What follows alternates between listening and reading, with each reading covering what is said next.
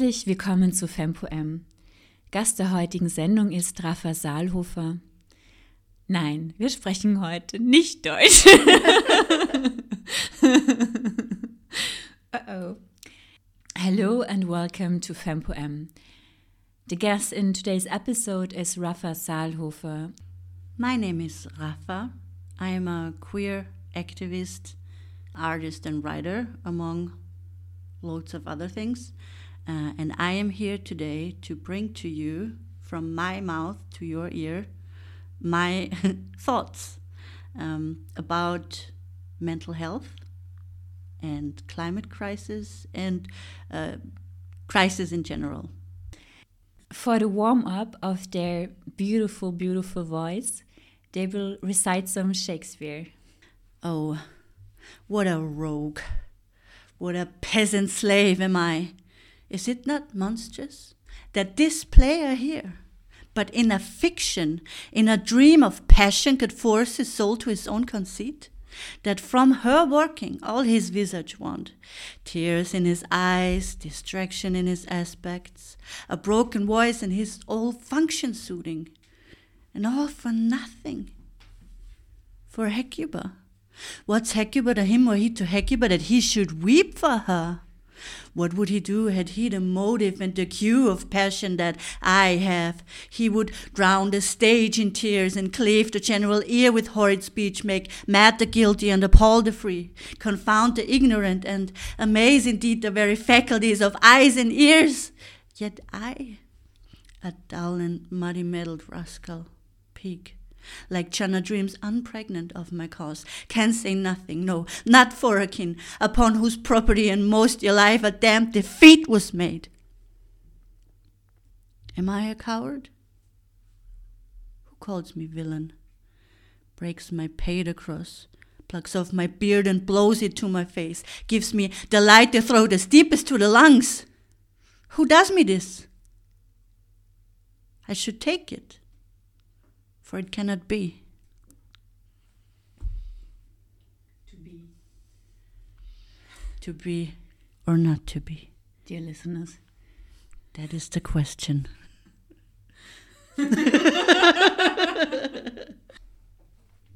so tell me, why did you choose Hamlet for warming up your beautiful, gorgeous voice?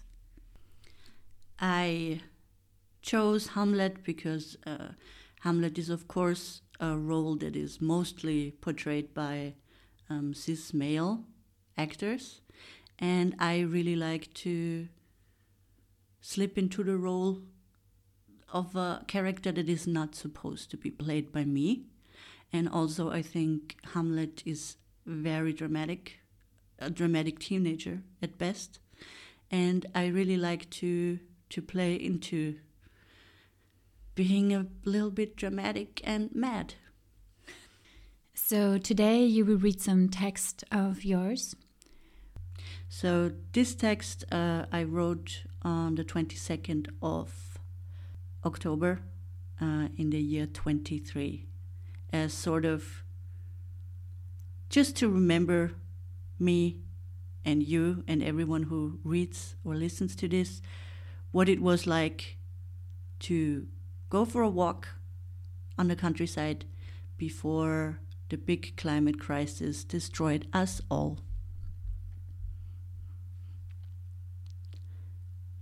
I missed the gentle caw caw noises crows make. The air already smelled like wood smoke, and I could hear traditional music coming from my neighbor's garden. Umtata, they called it lovingly. I don't call it that lovingly. I could do without it, but it reminds me of my childhood, so I guess that's a good enough excuse to smile at it while walking by. The mixture between the low setting sun and the warm temperatures is unsettling in a very subtle kind of way. It's not a crazy juxtaposition, but weird enough to be noticeable. A small swarm of gnats were frantically flying zigzag lines through the middle distance. I wondered if they shouldn't be dead or frozen already. By the time we put up Halloween decorations, The forest is already heavily painted in colors other than green, but this year it is still mostly yellow or lush green. This was the longest summer of my life. Yet, it's nine days until Halloween, and I still feel like it's late summer. I always wanted to move somewhere south, which is the Central European way of saying somewhere warmer. But I never thought the South would so freely move to Central Europe, which is again unsettling to say the least. When I walked to the small creek that is near my family's house, I heard frogs croaking and noticed even more gnats hovering above the water. Again, they should get ready to be frozen too, in my books. I tried to take some pictures, but the dog had other plans, obviously. I watched the crows again, flying circles over fields. Behind them, the half moon that has already risen. Beautiful. Dad came back from the forest and told us the wild boars ventured out into the fields again. I don't blame them. They dig up big holes in the fields, and the farmers and hunters have to close them again. I'm not exactly sure what they are looking for, but probably bugs and roots or whatever. I didn't go through the forest yet to check for mushrooms. I don't look for edible ones because I am very sure that I would kill myself and others if I cooked anything I found in the woods. I know what chanterelles and toadstools look like. That is it. I like to take pictures of them though. Last year I found a couple of fairy rings that is the thing when mushrooms grow in perfect circles. It has something to do with mycelium, but I'd rather think of it as something magical, which is more fun. Mom harvested some apples and a huge zucchini. We made a ragu and applesauce. It always grounds me to cook with foods that grow on the farm. Our farm is situated in a small valley. I am sometimes jealous of the farms and houses which are on the hills because they get more sunshine and a better view. We are basically surrounded by forest, which I don't hate. Sometimes we get deer grazing with the little ones right in front of my window under the apple trees. They feel very peaceful, especially when there's some they feel very peaceful especially when there is some fog lingering on the field, which happens a lot because of the little stream. It feels less peaceful during the night. Deer make a sound that seems to not be from this world. You don't really see, but you can hear a lot of different sounds in the forest. I never really see badgers, wild boars, and foxes, but they are around. They just don't want to see me. Sometimes we find our chickens' eggs in weird places. I love it when that happens. I wish I could pretend it's magic. But it's just ferrets. I still wonder how they transport them so professionally. I don't blame people from the olden days for being superstitious and believe in ghosts and all of that. Without the full moon, it's pitch black in the forest, for human eyes at least. I want to be a fox, just for one full moon night, and stroll through the forest, just to see what's happening. A night where all the hunters are asleep, though. While I was staying at a rehab center a couple years ago, I packed a little bag to come with me for my cosmetics, creams, and potions a gift from my mom. It was a light pink and had a smiling, blooming cactus on it. Written under the plant was, We will survive, in a funky font. I know it's supposed to be funny because cacti can survive the craziest climates with little to no water and nutrients. They're good at surviving because they can store water and stuff very well. And probably they're very stubborn plants but cacti don't bloom very often, do they? Contrary to popular belief, camels, who also survive in the desert and are said to be very stubborn, don't store water in their humps, or hump singular if it is a dromedary. It's stored fat so they can carry on being their amazing old world camelid selves without eating a lot. I wondered what it was and where I stored the thing that kept me going when I found myself in harsh climates for the last 30 years. Maybe it was the fat stored in my thighs, the water in my swollen eyelids when I cried the night before. Those were probably just accessories. When I was younger, I felt a certain sense of pride dealing with my health issues alone because there just wasn't anyone there relentlessly marching on like a stoic little soldier in a pink, well fitting uniform. I can do everything by myself, my flag would wave. I don't need anyone. My solitary battle cry echoed from nothing. Every time I was in my bathroom untangling my curls or putting on sunscreen, my eyes would drift over to the cactus bag and the clever sentiment. At one point, it made me very angry. Must I be a cactus for the rest of my life? Must I be a cactus for the rest of my life? Must I be a camel wandering the desert when it has been very obvious that I need sunscreen in October? When I went for walks in the forest, they made us do them every day with Nordic walking sticks, which I hated with the power of several suns. I like to touch moss, which can also survive a lot of shit.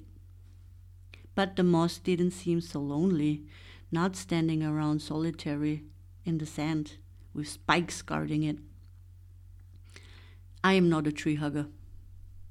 I used to listen to punk when I was a teenager. But I did touch a lot of forest fauna.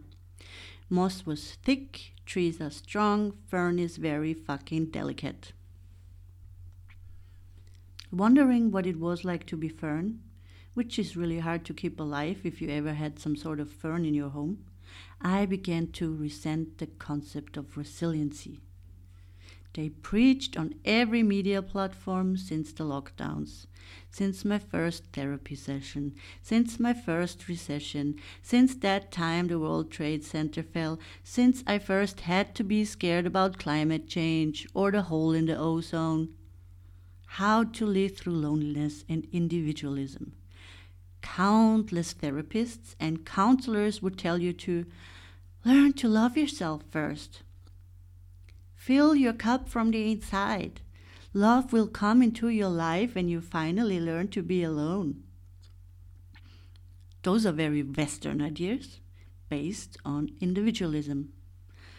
I followed them to be an independent young woman who don't need any man or basically anyone at this point. On you march, love. I was alone in my room watching telly during that night when news broke about an active shooter in the inner city of Vienna.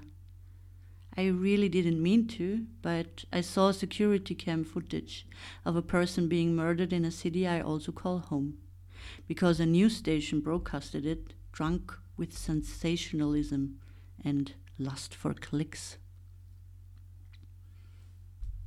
Those cups weren't filled from the inside they were tossed away. I was able to sleep only when I reached everyone I know who lives in the area and heard they were safe. And I was scared for my Muslim friends, fearing the backlash of the travesty. Those self help mantras are not made for us.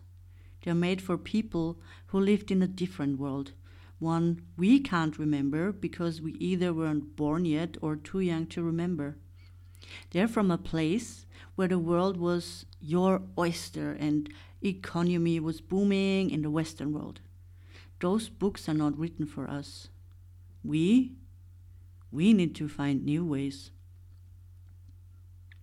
During that stay, my uncle died too. I have a big family, so people dying of old age is inevitable. We also knew it was coming. It wasn't old age. But it's never any easier. My friend once said to me, Your family is so used to death and loss. You have a whole protocol everybody follows and is akin to. I never took it as anything out of the ordinary. Sometimes I wondered if all of the cancer cases had something to do with the war or maybe Temelin. Of course, with the restrictions and lockdowns, I wasn't able to follow the protocol I was used to since I was a kid. Some of it was Catholic upbringing, but rituals work no matter what. You develop you develop own rituals, of course, with time. Some some own rituals to bear the grief. There wasn't the communal praying, the black clothes and the funeral that gave narrative to complicated events. It was just me in my little room. I wasn't even able to light a candle. I'm not religious anymore by any means, but it's hard to shake habits. When I was truly alone with grief, no family or friends, no ritual, nothing that was. When I was alone with grief, no family or friends, no ritual, nothing that I was accustomed to, to give me a protocol and security and balance, I had to rethink my battle cries and banners, the ones you heard earlier. I can do everything by myself. I don't need anyone.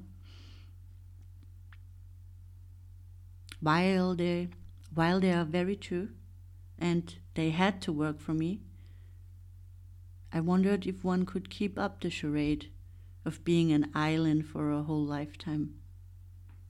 I figured I couldn't. I couldn't anymore, and the way the world developed, there was no way to regurgitate these sentiments without completely ignoring the here and now. We has to become more important than I. I feel like that is what we owe the next generations. Sic transit gloria mundi is uh, Latin and means thus passes the worldly glory. It's a Latin phrase that was used during the papal coronation, you know, when they crown the Pope. Um, and it's supposed to be a memento mori, reminding us that everything is going to die at one point, and probably that you shouldn't take life so seriously. Sic transit gloria mundis. I dreamt I disappeared, like sea foam on the shore, rising from the depths. Vague shapes of waves and sun. No sound, not really. Just movement the anticipation of reaching the peak. Oh, to be carried by the waves, the crown of the ocean. Oh, to hear the gulls sing, dance to their chorus. Oh, to be warm and adored by the sun, a moment of pure bliss, only to vanish into nothing within seconds. From hearing laughter at the beach, riding waves of pleasure, to nothing at all. A sobering thought. Alarm, alarm, content warning. The next text is about uh, eating disorders. So, if you have a hard time with that, or you just don't want to wrap your head around these sort of things, uh, skip forward a couple of minutes. I don't know how much. The euphoria of being hungry, shivering hands, and the feeling of control. You are in charge. Your body can tell you nothing. You're above nature herself. And oh, you're becoming so ethereal. Every burned calorie takes you closer to heaven. You're almost not there. Nobody can hurt you if there is nothing to grip or hold on to even when you're just holding on by a thread, so thin, they grab right through you. What seems to be the end goal? Maybe to vanish completely. This is a slow suicide via monthly rates. Still, nothing is more magnificent than hip bones collarbones being the best accessoire. They would really underline your smile. I mean, if you smiled. But once you're thin enough, you will smile, you say to yourself. Once you're thin and pretty, you'll be allowed to. You will earn happiness. You will earn desire, love, and sex. You will earn respect and admiration. You will starve, so you will never have to be starved.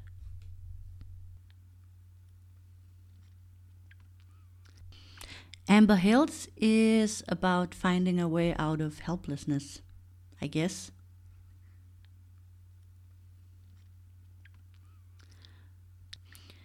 The Amber Hills, a place where no wheat grows, mountains where only my blood flows, and the light shines through luminescent stone.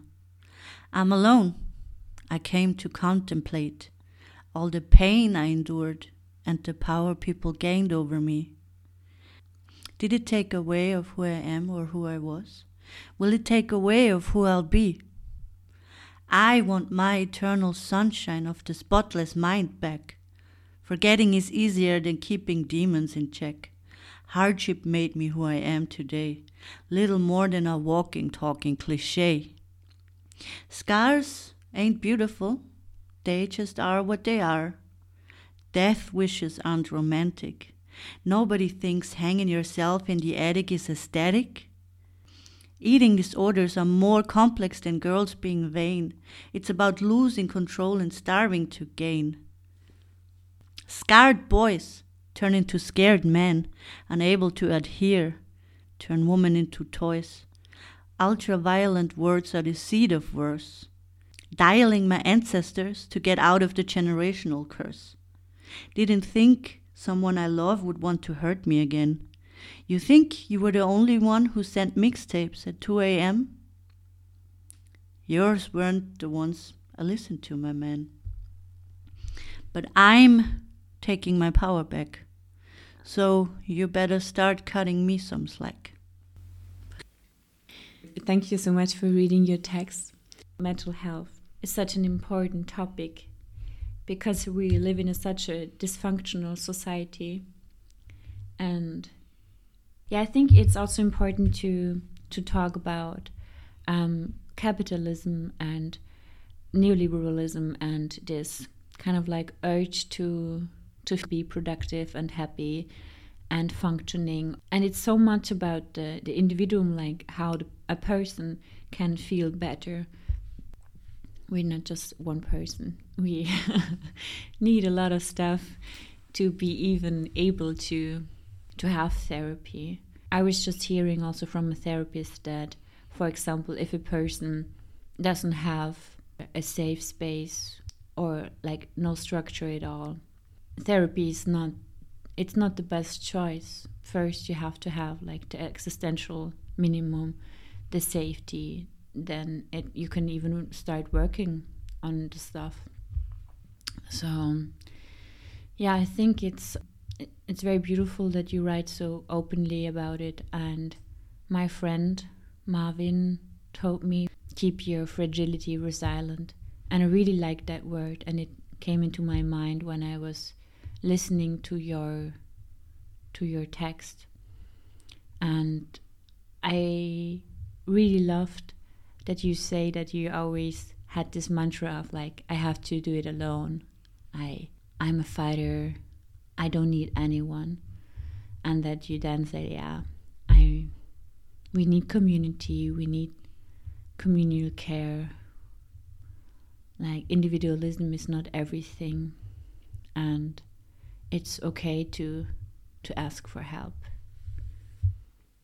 I think it's it's not only okay to ask for help, I think it's one of the most important things that you can do for yourself and for your for your surroundings as well because if everybody just keeps on pretending to be strong uh, and nobody is brave enough to say uh, listen this this shit sucks i can't do it by myself then everybody will i think the idea is that everybody will will stay in their own like one room apartment and suffer for themselves but if if we realize that ah, okay i'm not alone in this like the persons or even like people i look up to like artists or musicians in my case when when they when they say about like their when they talk about their struggles i'm like wow I'm I'm I'm not alone. Even the person that that I idolize so much um, has had uh, issues with depression. I, I, feel a lot lighter, and I think um, that's a very benign example. But I remember when um, when Iron Man in a Marvel movie once had a panic attack, and I saw that and was like, okay, cool. If a superhero can have a panic attack, it's totally fine that I have one. So that's why I think uh, talking about it, being open about it, um, helps so much in the conversation. Um, not only around mental mental health, but like one person alone uh, is not gonna is not gonna like change the world for the better. We have to find a way to somehow work together the more the world grows together with um, also with technology and and the the internet and social media, it also feels like the more we get together, the more we are pulled apart. And I'm not I'm not gonna I'm not gonna be able to solve this. I mean, we also talked about it today. You open one of the notorious three apps that everyone uses. You open it in the morning and you're bombarded with, with issues and with with war, violence, with slavery, and the most gruesome things imaginable. And you see all of that, and then you're supposed to just put on a smile and go to work and pretend like nothing happens it's not sustainable for a human being, and I don't think it's sustainable for a society. So that's the reason why I think we have to find a new way to live together, to work together, and to find peace somehow. It's very true what you're saying, and I had this experience this year that I I lost three people two family members and a friend, and it was really a tough year. And I, I don't know, I, I always felt like I had a lot of community and people around me. But at that time, I was kind of like crying for help, and I felt like there was, or I really needed help because I don't know, when somebody dies, it's like a friend of mine who's a psychologist said you're like a child. It's not you're not in your like grown up state your skin gets so thin in that place. And and we're like kind of like children sometimes. And for a while at least. Or in moments when i cried for help that it wasn't heard or replied there are like a lot of people who have like big communities and like, like big community supporters and i always also felt that i have a, big community in a way or that I know a lot of people. But it's also a really weird situation when you say that you need community, but then and but then there there is no resonance or something like that. I think a lot of people are just not equipped to handle it, and there is very strict very strict rules that uh, society usually has um, around death that it's like it's not part of, of, of life. It's like something you do behind closed doors but you're supposed to like get over it as soon as possible um, because grieving people are annoying sick people are annoying just get on with it. We need you back at, uh, you know, at capitalism. And yeah, community alone is, is, is not going to solve anything. Like, to build a healthy community, you have to have healthy, like I said in my text, uh, you have to have rituals. You have to have healthy human beings to build a community where nobody is left behind. And right now we're we're pretty far away from that actually, I think. Yeah, that's very true. And it's very hard to to make people also understand, for example, if somebody dies, how weird that is. I was talking to some other people who lost very close people and that you then see how life goes on for everyone else and they're still doing their stuff but for you you're like frozen into time and then just it's like and time flies and you're just still freezed especially in the first weeks it was like so bizarre that life just goes on for everyone else but you. And i think it's it's um, impossible to describe. But I, I, I think I, I know the the feeling of uh, you're frozen you're so in shock and you have to watch the world go on like without you or without the person you you lost and that is um, it's scary. Um, I remember when I was in hospital, the the way that I everyone else was getting on with their shit, and you're just like you can't do anything. You're like in this space, and you feel like you're almost like locked in. There's nothing you can do, and everyone else and everything else just yeah, it's it's scary that when you're frozen in time and you have to watch everything and everyone just uh, go gone, and and you're like I was even a little bit mad. Like um, some friends of mine were getting engaged and moving together, and I was like, how dare you have a good life when I am in hospital, and um, of, of course, you didn't reflect with that. you know, you know, sometimes there is there's humor in tragic stuff. It's it's okay to just say, yeah, I'm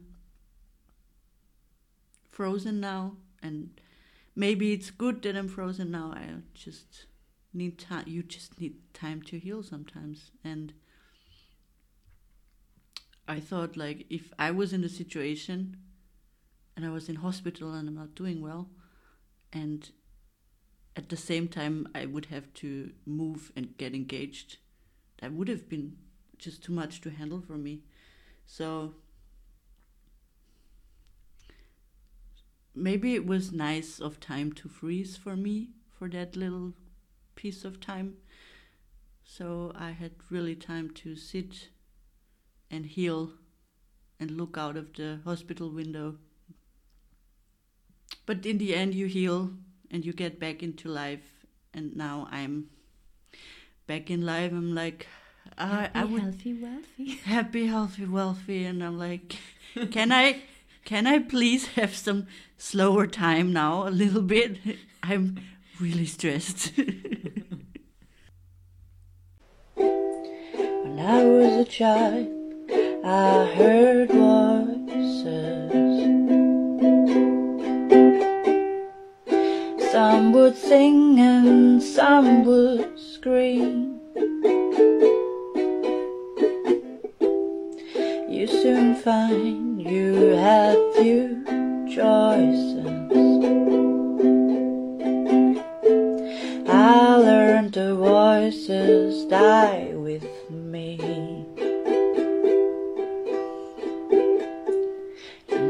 I was a child, I'd sit for hours staring into open flame. Something in it had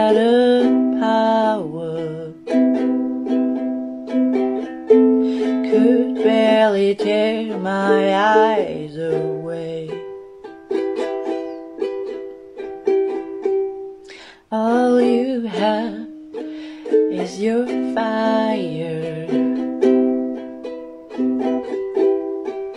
and the place you need to reach. Don't you ever tame your demons, but always keep them on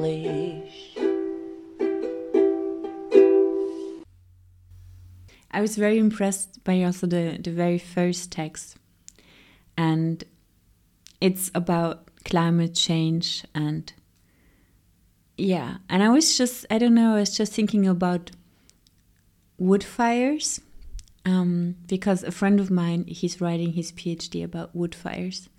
And he's currently in barcelona interviewing all the people who just lost their houses who were, who were living next to the woods so i really liked that you thought of the poem as a document before the climate change increases. But of course hopefully it won't. And um, being surrounded by nature and by animals and this vibrant life is a very beautiful experience to to catch i don't know these atmospheres and everything and it reminds me so much on mary oliver's poems which i love so much who's also so much into coexistence with animals and nature and the winds and everything that is coexisting with us. Do you still live on the countryside? Thank you. Thank you very much. Um, it's very generous that you that you say my name in the same sentence with such a great writer. I, I don't know if I deserve that, but um, I do not live uh, on the countryside anymore, at least not full time. Um, I moved to the city quite a while ago, actually, but I still have like I feel like this very deep connection to to the forest and to growing up and living near the forest. Um, I I visit my my family a lot, and during that during um, those days there, I very much like to just breathe in the fresh air and sit around outside and wait for, you know, some animals to show up, wild, wild animals, maybe even. But uh, as I said in the poem, they I would like to see them, but they don't want to see me that much. So I guess I have to work on my patience regarding that.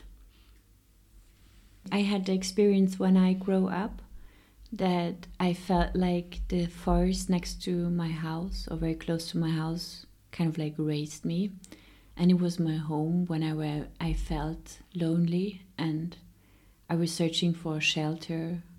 So I went into this forest and I just stayed there for hours and I was kind of like building my own little tent with it was not a tent, but I was just like I don't know. I just had my place there and I stayed there for a long time.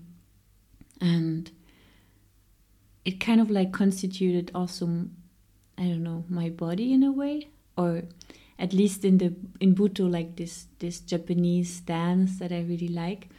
Um, a lot of times they also ask, you know, like think of the the nature that was surrounding or affecting your body when you were young, for example.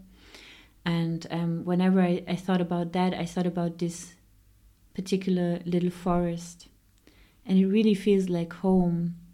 I went there every day.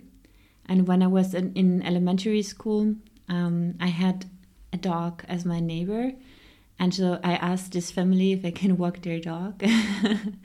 so I went with this dog every day. And it was more like the dog went with me because he was much nearly bigger than me and his name was Gentle.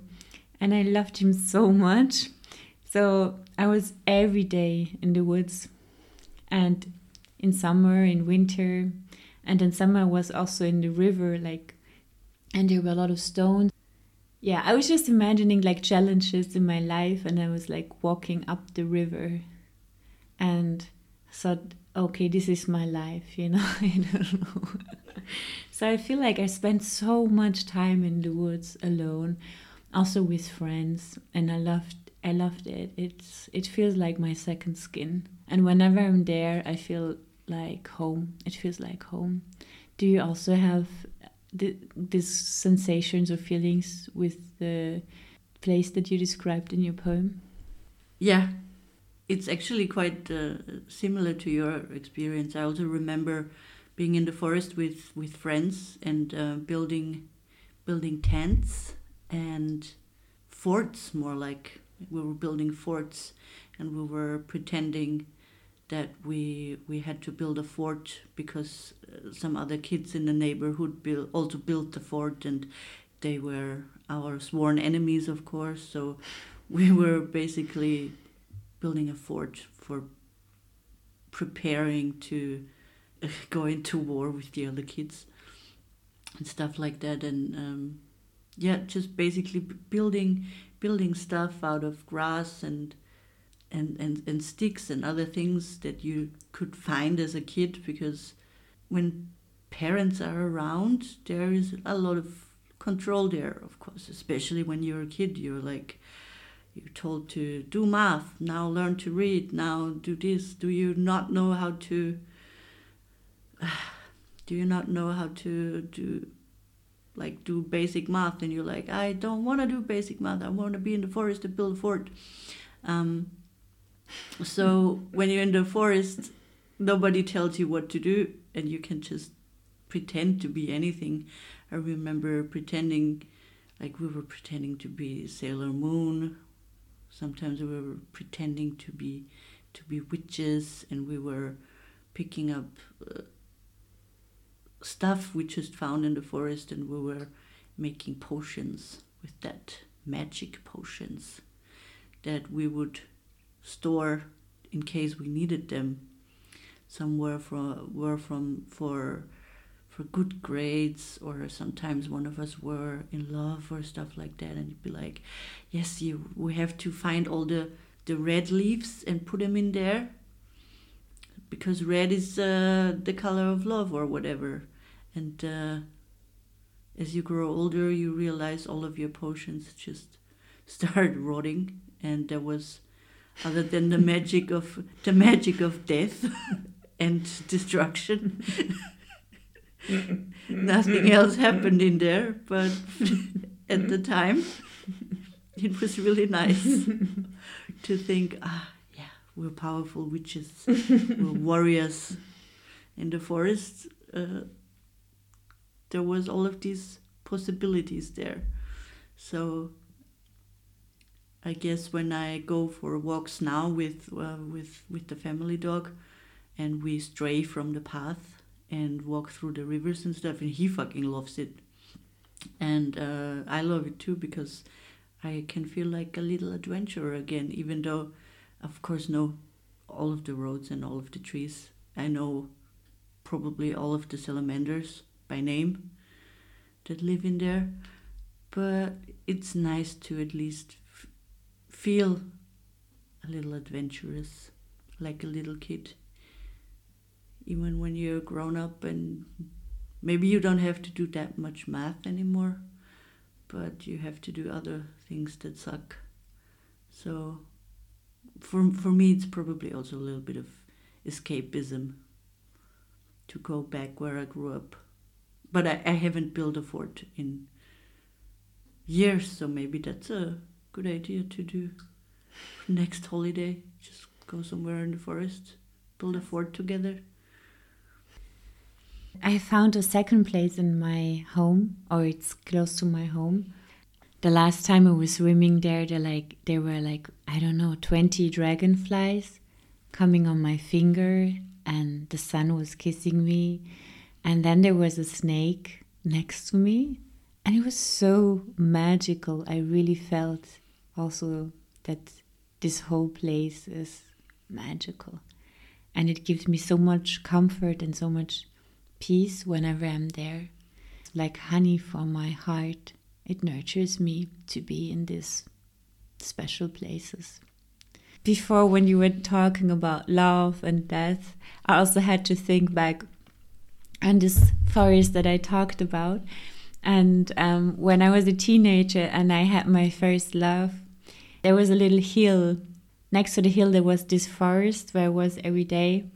And next to that hill there was the graveyard so we were like little teenagers sitting on that hill um, looking at the stars and all these candle lights from the graveyard next to us the forest and we kissed there and it was so beautiful it now it kind of like sounds like a Bataille film or like a book. but I I really love to to kiss on that hill and look down on on this other side, celebrating life and love. And when I went there with my second boyfriend, he was like, "Oh, you have a favorite spot." So I was like, "Oops." so I really love this forest there. It's it really, it's kind of like my parent.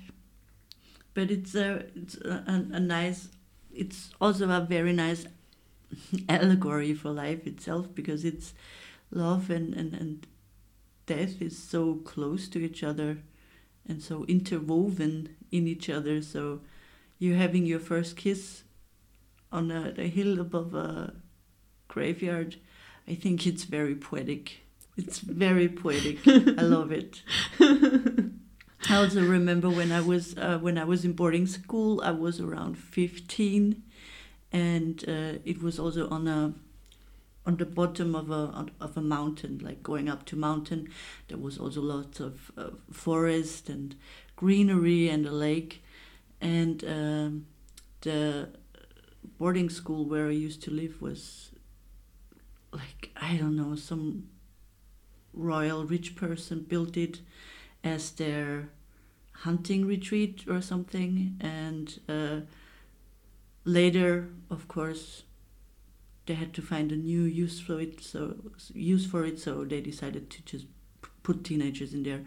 And also next to the next to the boarding school was a graveyard and when you're like 14 15 16 all of life is like like right before you and you're just figuring out who you are and you're as you said you're falling in love for the first time and you feel so full of life and then you look out the window and there's like just a little reminder that you you are also going to die because there was this this graveyard. And for for me it was always very sobering but um, realistic. I just had in mind this just came into my mind this song like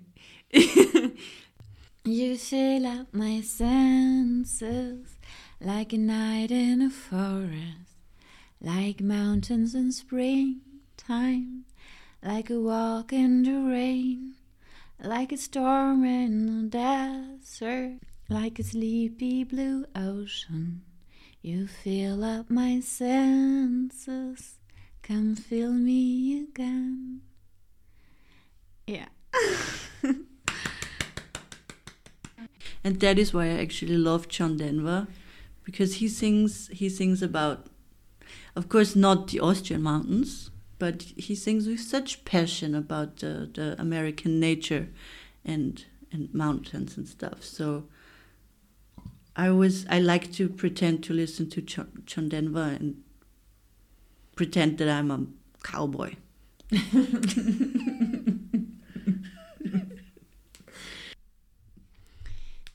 So you were also writing a text called Amber Hills and about taking your power back, which is also really beautiful.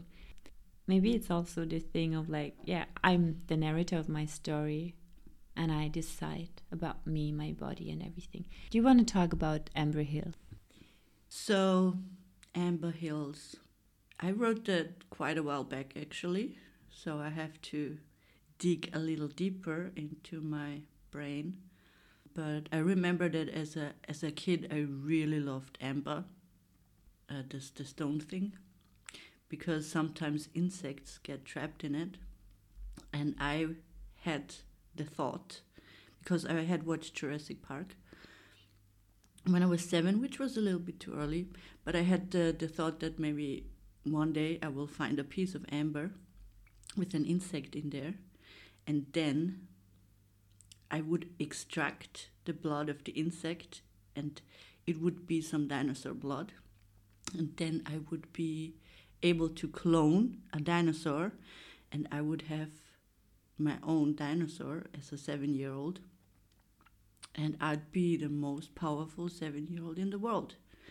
Yeah, so I was all of my life I was just not all of my life, all of my childhood, I was just looking for this piece of amber that would give me the the ability to have a dinosaur, to feel like really powerful and have this powerful dinosaur friend that would always like protect me from my childhood bullies. I would have imagined that my dinosaur would just eat my bullies. Now when I when I wrote the Amber Hills, of course that was a little different story. But in in my mind, when I wrote the the text, I was like walking through the amber hills, looking for that one insect that would grant me power. And um, of course, I didn't find it. And during the text, you didn't? no, I have never found the stupid insect uh, with the dinosaur blood in it. Otherwise, I would probably not be here. I'd probably be somewhere in a tropic island with my dinosaur and a million dollars or something. I don't know.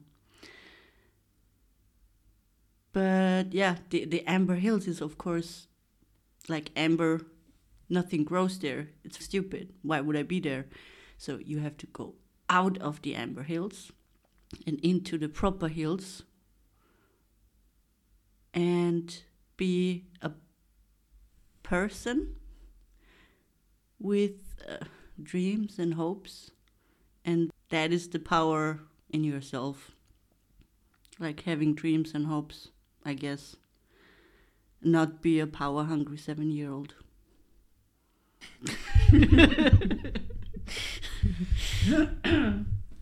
But what about the dinosaur who's just like staring into the window while we're recording, waiting for you? Shh. That's my secret dinosaur. That's the one. Sorry. That's the one that eats all of my ex-boyfriends if they don't behave.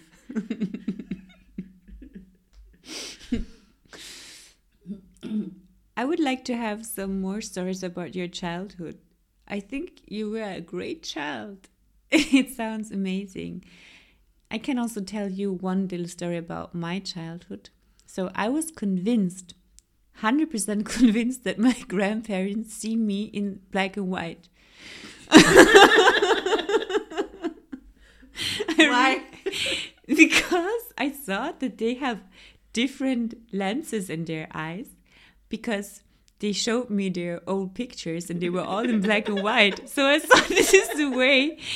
I see you. It, I, I thought it's too modern that they that they see color. They have they have old television eyes. That I Yes. get it. hmm I really thought that this is this was the way they were experiencing life. So I could not imagine I could not imagine at all that they already see colors. That was so modern. hmm So I was convinced, They are too old to see colors. of course. because the, the, the television when when they when they were youngsters it, was all black and white the, the the the photos were black and white the, the It makes sense from a child's perspective. Of Why would they see color? they were born in a time where there was no color. I mean, yeah. That is so fucking cute. I was 100% convinced. Like and then mm. I didn't believe them when they said that they see the world in color that they see colors. I thought they were colorblind. I also thought that they couldn't see the, the, the they couldn't see the difference between red and green, Green. traffic lights because it just didn't exist. It was it and was how did you find out that they? They told me, but for a really long time I didn't believe that. Yeah. And I also didn't know that people have two grandparents. Like I thought there's just Two one pairs. yeah, two pairs of grandparents. I always thought there's just we that all children just have one grandmother and one grandfather. And so when I was 12 somebody told me that they have two grandmothers and two grandfathers and I was like. "What?" Why do you have spares? it was so bizarre because I I never I never got to know the other ones. Mhm. They died before I think they died before I was born.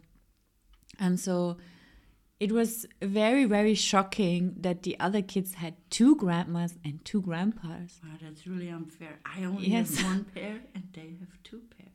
I was really shocked by this fact that this even exists and that I didn't know about it.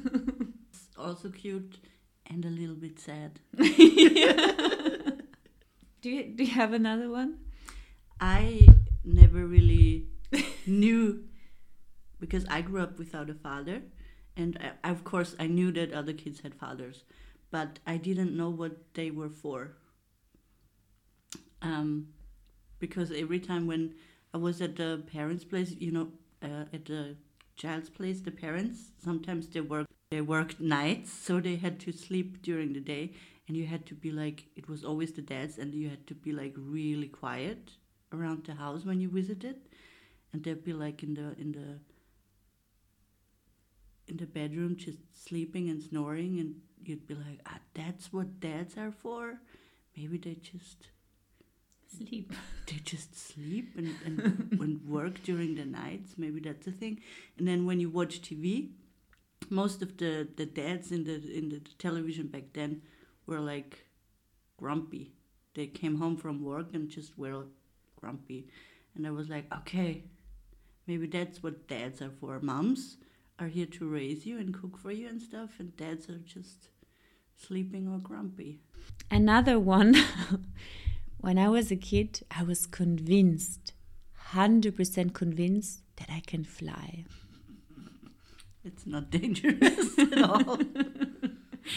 No, but it's true. I thought it's it's my secret power because I dreamt a lot, a lot of times that I'm flying and that I'm flying to school and that I'm flying back from school um, over the, the countryside, around my house. So I thought that it's my secret life that they don't know about. So I didn't know if I was a little vampire hmm. or just like a kid, a Peter Pan's kind of kid. but I was, I, I knew that I have like a double life and that during the nights I can fly. When I was a child, I was always very scared when Michael Jackson was on TV.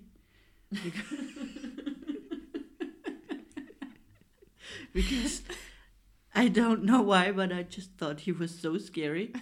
like one time he was on, I think it was Wetten, dass, uh, which was, uh, which is a very famous German TV show, and he was he was a guest like in the late nineties, and he was dancing, and I didn't like the way he danced. It scared me a lot. I must have been seven or eight, and since I saw him dance on that show, every time he was on on TV somewhere, I was like ooh, scary. It's the scary man again. And now when I see his videos, I love his dancing. I don't know why I was as kid was just a scary dance man. I couldn't I couldn't speak English when I was when I was really young, so I was just like learning his songs like I took a bit of an uh.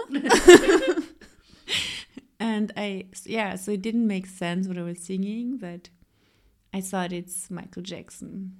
But the the nice thing about that is like because I also remember just pretending to sing English to be like and then when you're when you're older you hear the lyrics and you understand them and you're like what the was I trying to sing or what was I singing when I was like 10 and it was back then that when I was 13 I think it was this song was very popular. I'm horny, I'm horny, horny, horny. And I thought she was singing, I'm honey, I'm honey, honey, honey. And I was like screaming that song. I was like, I'm honey, I'm honey, honey, because it's an American accent. And I, of course, didn't understand American accents. I'm honey, I'm honey, honey, honey. And I thought I was singing about the bee stuff, but it was about being horny when when I was little, I thought that I can see auras because sometimes my eyes would do things and I would see like uh, weird lights or something and I still don't know what that is or what that was but I was convinced that I was like a magical witch and I could see auras and stuff You know what? I still see light. I see millions and billions of particles in the air dancing around, and they move and they do stuff, and it's very interesting. And I still think I'm kind of like a witch or something. and can you do the lights tell you anything like can you can you see like maybe uh Rafa is sad today she has blue particles or Rafa is happy today because her particles are Oh. yellow No. It just feels like a superpower. I don't know. I don't want to investigate on what this is for real, but it's very interesting. And I see it's kind of like I see the particles or the atoms in the air. They're very different from room to room. It's not that this has any color. mm. It's just like I really see just like a lot of particles and it's not about my eyes they're okay I really checked a lot of times it's something that i have since childhood and it's very beautiful but i always thought everyone sees that and then i figured like the 12 year old who who understood that grandparents see the world also in colors. Grandparents do not see just black and white. For example, so then I don't know, but I was much older when somebody told me that they don't see the particles. I thought it's just how air looks like. But it's not. I don't know. It's interesting. But anyway, back to poetry. Thank you so much, Raphael, that you've been my guest today. Um, I really enjoyed listening to your text, and thank you so much for being again at Femme Poem. And I also really enjoy our friendship and our way of being a witness to our life path. And thank you. Thank you for having me. And um, of course, I'm always um, I'm very honored when you invite me to be a guest at your show. And thank you very much for that and for your beautiful friendship that I get to enjoy since I don't know six six years, seven years, eight years. Jesus Christ! Wow, time flies when you're having fun. Um, yeah, and also th- thanks for for listening, person who is on the other side of this. I hope you have a nice day. Mwah.